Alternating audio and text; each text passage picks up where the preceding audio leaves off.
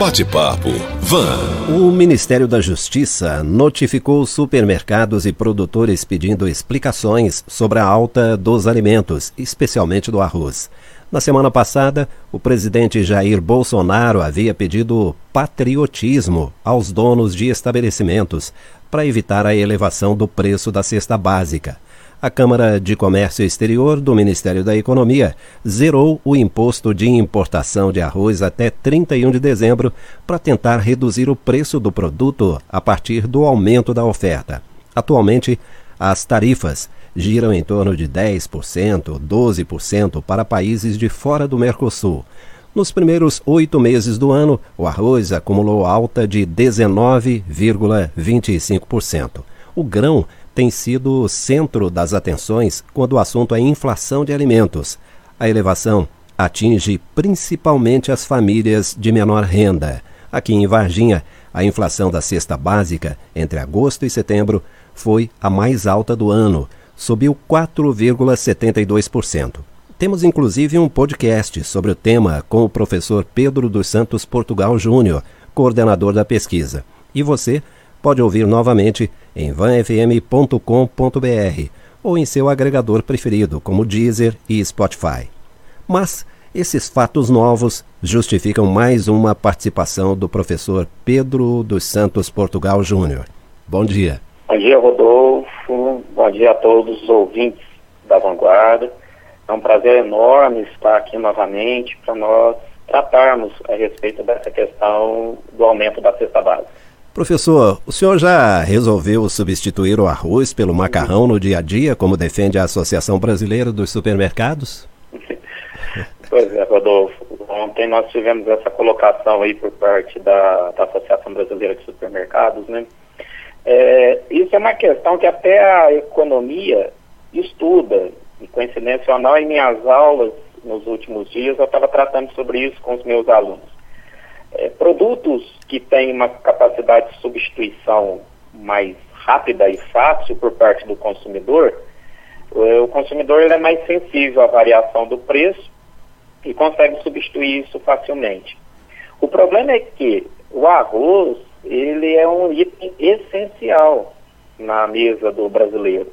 Então é muito complexo você falar para o brasileiro, falar, substitua o arroz pelo macarrão. É carboidrato da mesma forma, mas é complexo você pedir isso, porque como é essencial o arroz, o, o, consumidor ele não consegue diminuir tanto a quantidade comprada, adquirida, demandada desse produto, substituindo por outro.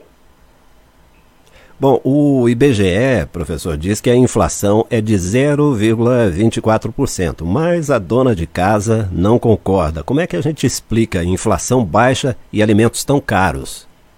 Rodolfo, isso é uma pergunta muito boa e muito interessante para que a gente possa explicar melhor para os nossos ouvintes. É, o índice que nós calculamos em Varginha, que o Unis calcula em Varginha, é o índice da cesta básica então, nós consideramos somente produtos, componentes da cesta básica de alimentação, que é o mesmo padrão que o DIEESE utiliza. Mas os índices oficiais de inflação, como o IPCA, o IGPM, eles são índices gerais. Eles não englobam apenas alimentos. Há outros bens e serviços que agregam nesse índice, como passagem de ônibus, é, alimentação fora da residência, é, bebidas, é, vestuário, eletroeletrônicos. E muitos desses produtos e serviços tiveram queda de preços, exatamente pela diminuição da demanda em função do isolamento social, etc. E essa diminuição dessa outra categoria de produtos compensa o aumento que ocorreu nos alimentos. Porque cada categoria dessa tem uma ponderação específica no índice oficial de inflação. Então, se um produto ou serviço que tem um peso, uma ponderação muito alta, ele teve queda no preço médio, ele acaba compensando o aumento que aconteceu, por exemplo, nos alimentos. Por isso que a dona de casa fica brava, né? Sim. Porque ela falou, pô, tem inflação sim, ó, o preço do arroz. Mas há outros componentes. Brava e, até... e com razão, né, professor? Tem, toda razão. E psicologicamente, né, a economia comportamental explica isso, nós temos muito mais visão para o que aumenta o preço do que aquele que diminui o preço. Aquele cafezinho na padaria ou um almoço fora entram nos cálculos da inflação, como o senhor explicou há pouco, né, professor? Só para deixar bem claro. Sim, entram e com ponderações específicas. Tanto que a alimentação fora de casa, ela diminuiu muito nesse período de isolamento social. Certo. E essa história de zerar impostos ou notificar os supermercados, dá resultado mesmo ou é só encenação política? Rodolfo, na minha opinião, zerar impostos de importação de, desses produtos que estão mais caros pode ajudar sim. Por quê? Porque diminui os custos de aquisição desses produtos, aumenta a oferta interna e, consequentemente, contribui para diminuir o preço. Agora, uma coisa que o governo não está sinalizando, é, deveria também diminuir os, os impostos sobre os insumos importados, por exemplo, fertilizantes. Porque como a, a taxa de câmbio está muito alta, ou seja, está R$ 5,30, R$ 5,40 por dólar, se encarece a importação de insumos que o agronegócio usa. E, de alguma forma, ele tem que tentar repassar isso para o preço final dos produtos. Então, deveria diminuir isso também.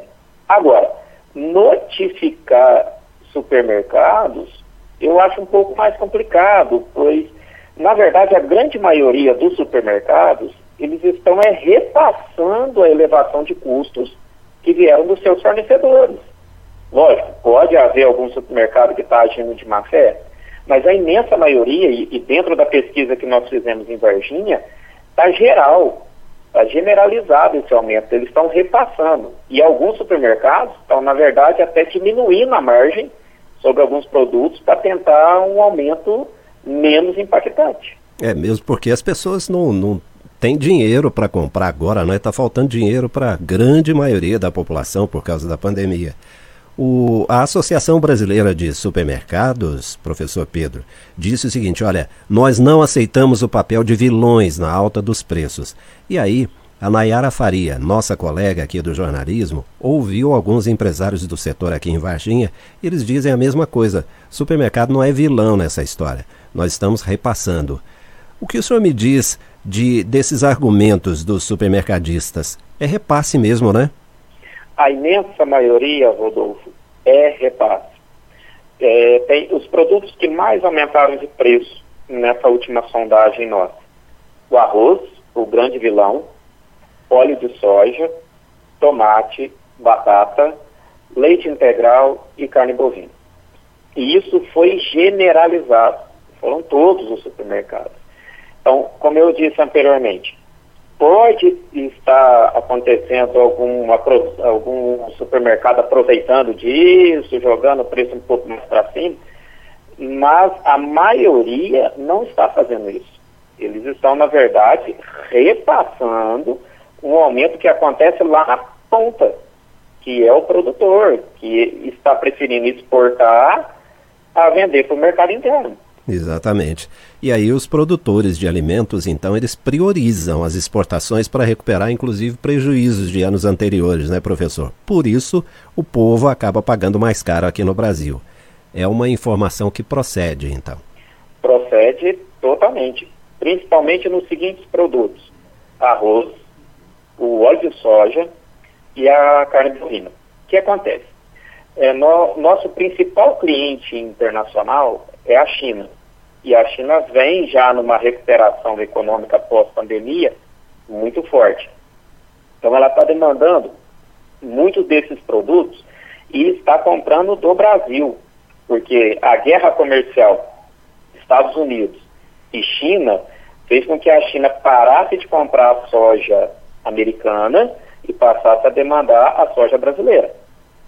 Eles tiveram um problema sério de um surto lá de gripe suína que dizimou a produção suína lá interna da China e voltaram a comprar carne bovina, igual aconteceu em dezembro do, do ano passado. Então você tem um demandante internacional muito forte. Os produtores, com a taxa de câmbio nessas alturas, é muito interessante exportar, porque ele ganha mais exportando do que vendendo internamente. Então, por isso que controlar o câmbio tá, seria também uma boa saída.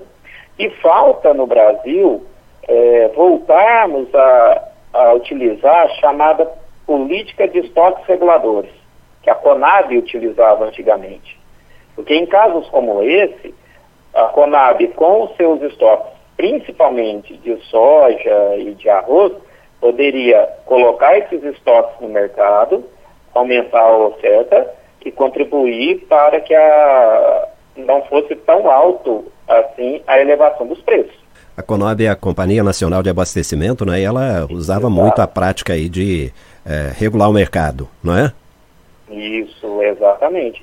Porque, Rodolfo, se me permite até complementando, é, nós temos que ter muito claro em mente o que, que é que a gente quer cobrar do nosso governo.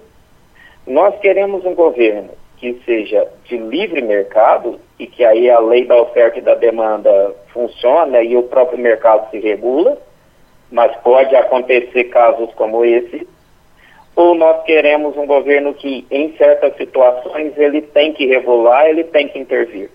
Então, é uma opção, porque a equipe econômica do Paulo Guedes é uma equipe mais liberal, elas não, eles não aceitam muito essa intervenção. Mas chega a determinados momentos que o impacto é tão grande que a intervenção do governo tem que ser efetiva. E é verdade. Então, o impacto é muito grande. Verdade, o senhor falou uma, uma grande verdade. E as pessoas precisam entender que isso tem tudo a ver com consciência política, né? É, todo mundo precisa se interessar pelos assuntos envolvendo a política e cada qual exercendo o seu direito de cobrar do representante, fazer pressão em cima, não é? Exatamente. E outra, o Rodolfo, nós vemos aí nas redes sociais muitas pessoas defendendo, né, aqueles que foram contra o isolamento social, falando aí, por que, que foram pensar primeiro a saúde, deixar a economia para depois, agora aí o depois, o que está acontecendo?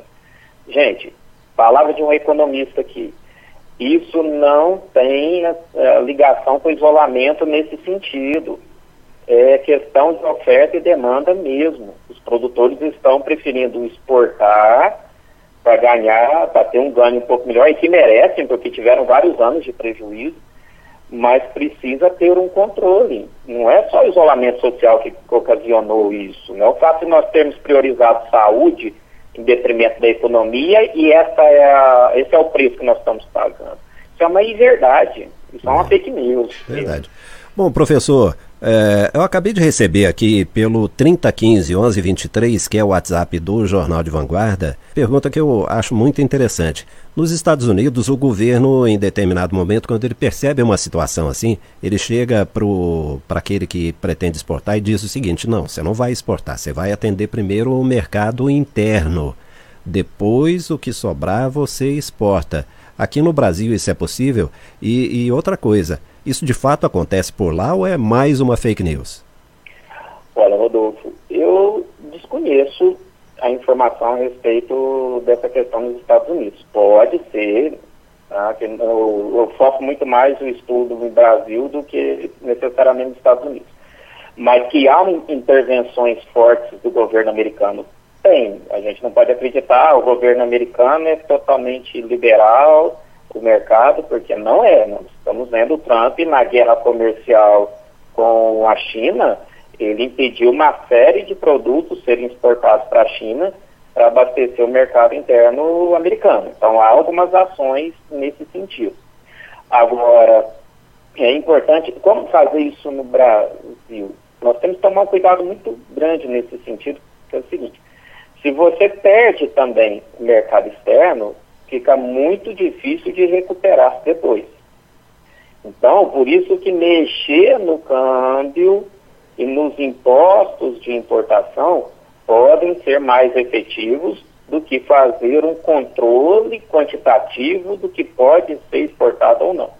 Isso só deve ser feito em casos extremos, quando instrumentos como controle do câmbio e, vamos dizer, outro, o, o zeramento dos impostos de importação não derem certo, aí faz esse tipo de política de controle quantitativo de exportação. É quase um cenário de guerra quando isso acontece, né, professor? Exato, exatamente. Professor doutor Pedro dos Santos Portugal Júnior, coordenador da pesquisa da Cesta Básica em Varginha, agradeço muito, bom dia. Eu que agradeço, Rodolfo, obrigado, um bom dia a você, toda a equipe da Vanguarda e todos os nossos ouvintes.